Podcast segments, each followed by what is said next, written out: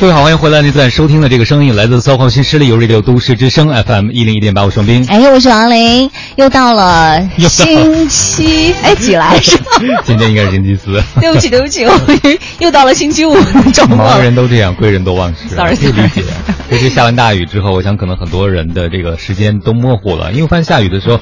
好多人发的朋友圈，除了真的雨大以外，很多人担心交通状况以外，这个下雨天确实容容易让人陷入某种情绪或者情愫之中。嗯，确实是这样。包括到今，但是今天的话，我会觉得稍微好一些了，就是因为不下雨，完了以后的话，跟昨天有所对比，然后你会觉得今天稍微好一些。对，呃，今天据说可能还有有雨是吗？对，今天还会有雨，但是已经没什么了。嗯，天比较亮了，和昨天是不太一样的了。昨天这个下雨的时候，真的大家都。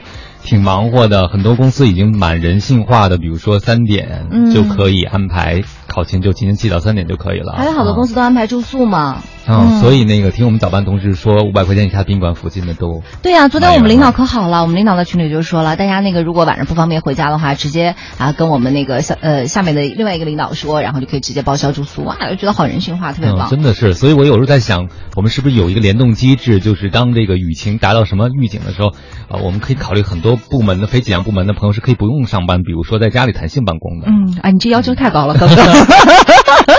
领导刚才不高兴，领导说：“你知道什么叫得寸进尺吗？”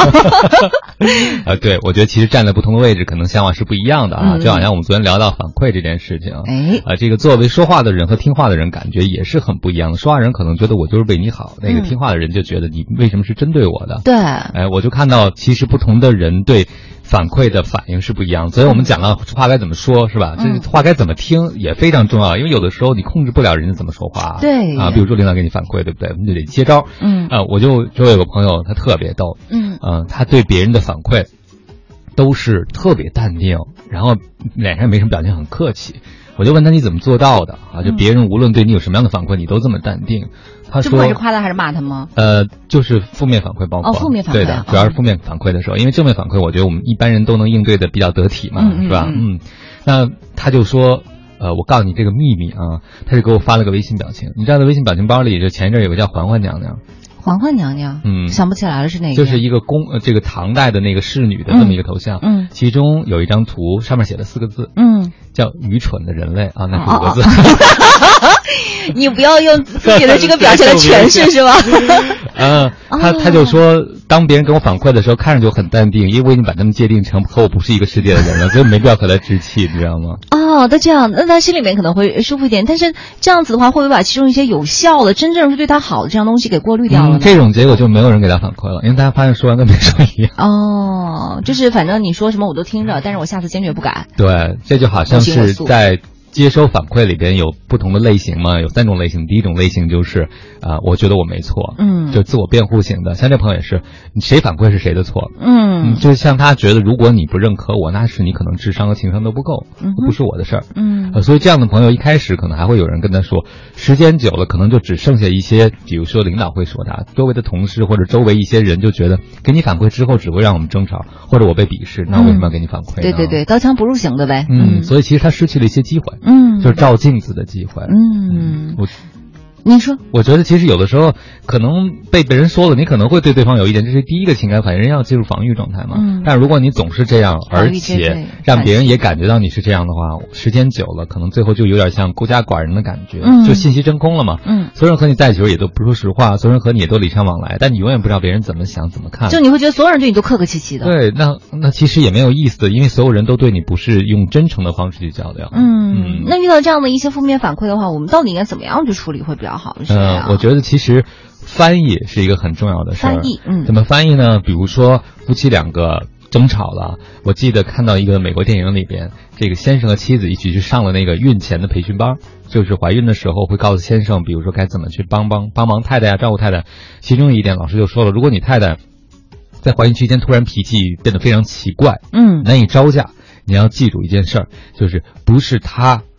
脾气变得怪了，嗯是激素让他变得脾气怪了。哦，就是把这些东西给他解释清楚了，找到重重要的一个，原因，你看他不要只看表象。这句话说完了之后呢，电影就演到了他和他太太上车了，他太太就开始因为什么事发了个牢骚哈，嗯可能是被贴条了还是什么之类，就开始说，然后她老公就深呼吸看着她说：“太太，我知道这不是你说的，这是你的激素在说话。” 那其实这样的一个小小的比喻性的方式，就把人和反馈分开了。嗯，嗯，就你不会觉得这个人是针对你这个人，嗯你会想这就是一个建议，这是或者是个意见。它只是一个媒介，然后传递这样的一个信息。对，嗯如果我们更多的把这事儿变成人和人，比如说你不是对我行为的不认可，比如说刚才那个太太和先生，那你就是对我的不认可。嗯，这个事儿就不是反馈的问题了，就直接变成人际关系中那种你对还是我对的这样一个争夺了，就变成了人和人之间，但其实并不是这样。咱们可以把它就是往往底下来消化一下，变成事和事情之间对，的对接。你比如说，他先生就翻译成了啊、不是我的老婆在发火，是他身上激素。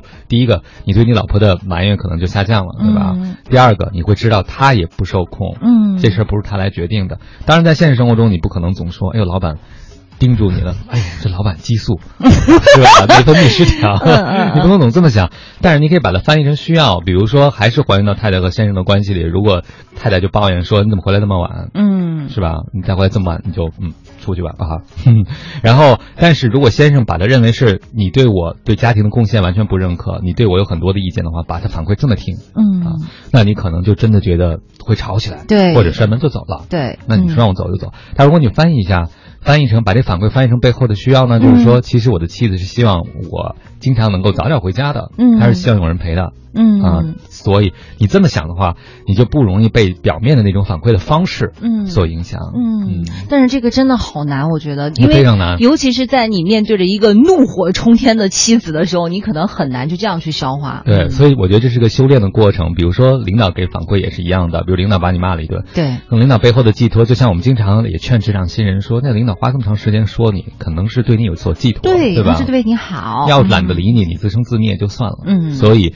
如果你倒过来想，他这么说是因为他的需要是什么？嗯嗯我觉得可能你就知道怎么做了。嗯当然还有另外一点呢，有的时候你需要确认一下，比如有人就说了说，哎，呃，王斌啊，我觉得你在做销售的时候应该更主动一点。嗯那你可能就觉得，哎，他说有没有道理？想半天，但是你知道了，你该更主动，但你还是不知道怎么做，对，嗯所以你不妨再问一句，说，哎，完了，你告诉我一下，什么叫更主动？嗯更主动意味着什么？嗯嗯嗯呃，你有没有发现，就是人最容易受的内伤是什么？就是别人给了你一句负面反馈，你就噎那儿了，你知道吗？对，然后你自己想不通，也不明白到底是什么意思对，然后你。越想越生气，这什么意思？所以不妨，我觉得，当你主动去征求反馈的时候，第一个你变主动了，嗯其实你是可以把你刚才受到的内伤表达出来的，嗯就说，哎，那你说的更主动是个什么意思？嗯而且主动征询意见，你在这个事情中就变主动了，对对，位置就不是被动主导的一个位置了，嗯，而且其实我觉得有的时候你真的这样继续问下去以后，你就会发现，其实这个事情可能真的就只是针对这个事情本身，